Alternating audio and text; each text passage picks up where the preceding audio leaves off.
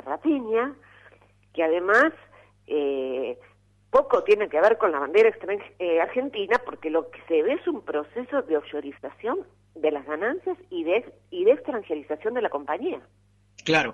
Y doctora, yo le escucho hablar a usted y coincido con lo que me está planteando respecto al proceso de extranjerización, eh, offshorización, como usted mencionó, pero me hago una pregunta que en realidad me, la vengo haciendo en, las últimas entrevistas casi de manera recurrente, porque trato de que alguien me responda al respecto.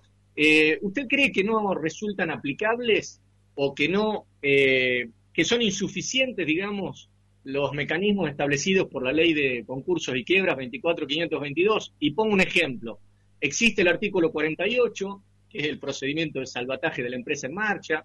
Eh, ya que mencionó usted Estados Unidos, eso nosotros lo tomamos del crackdown de la legislación norteamericana. También tenemos el 116 que establece cuáles son los actos que caen dentro del periodo de sospecha, que inclusive si se este, llevan adelante esos actos dentro de ese periodo de tiempo, dentro de los cuales estaría incluido este que acaba de mencionar usted dos días anteriores a la declaración de la sesión de pagos, esos actos son ineficaces para los acreedores. E inclusive el artículo 120 que le permite a los acreedores una acción revocatoria de estos actos ineficaces. O sea, cuando uno está metido en un concurso, no tiene otra posibilidad de encontrarse con un juez y que este juez sea una persona justa, que tal vez no sea el caso del juez de Reconquista, porque recordemos que había sido un juez que trabajando para el Banco Nación le otorgó créditos a la propia empresa concursada. Entonces, ¿en qué situación nos encontramos respecto a esto que le planteo, doctora? Bueno, me encanta hablar con un periodista abogado que conoce tan bien la ley de concursos, porque todo lo que dijo, usted dijo es correctísimo. Pero ¿qué pasa? En cuanto primero, bueno, voy a tratar de seguir el orden. El Crown sobreviene después de que el concurso ha fracasado.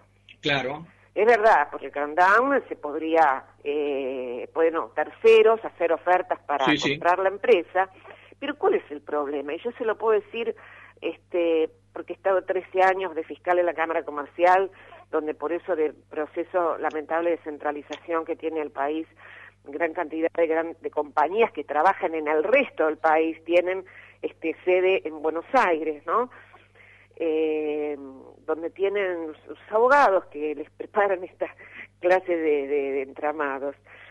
¿Y mm, qué es lo que pasa? Es cierto que están estos artículos que te dice que hace revocable absolutamente y clarísimamente la venta de, Renova, pero mm, el tema es que los mecanismos judiciales son son lentos y el proceso concursal es muy asimétrico y esto no es necesariamente culpa de un juez cada vez que van a redactar una ley de concursos, llaman a los abogados que se dedican a concursos, que son los que defienden a los deudores, que son los que defienden a las empresas, y entonces es una ley muy asimétrica.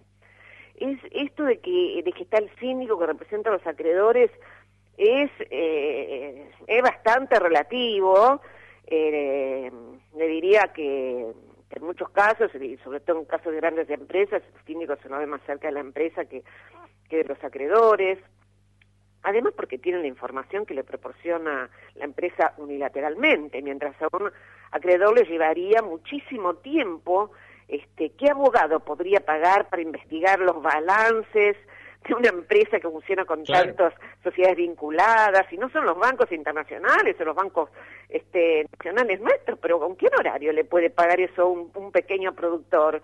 es como una trampa para, para incautos y revisar todos los 2.400 acreedores que ya se dio cuenta el Banco Nación que hay un montón que son ellos mismos, porque o sea ya está armado para para que sea un fraude.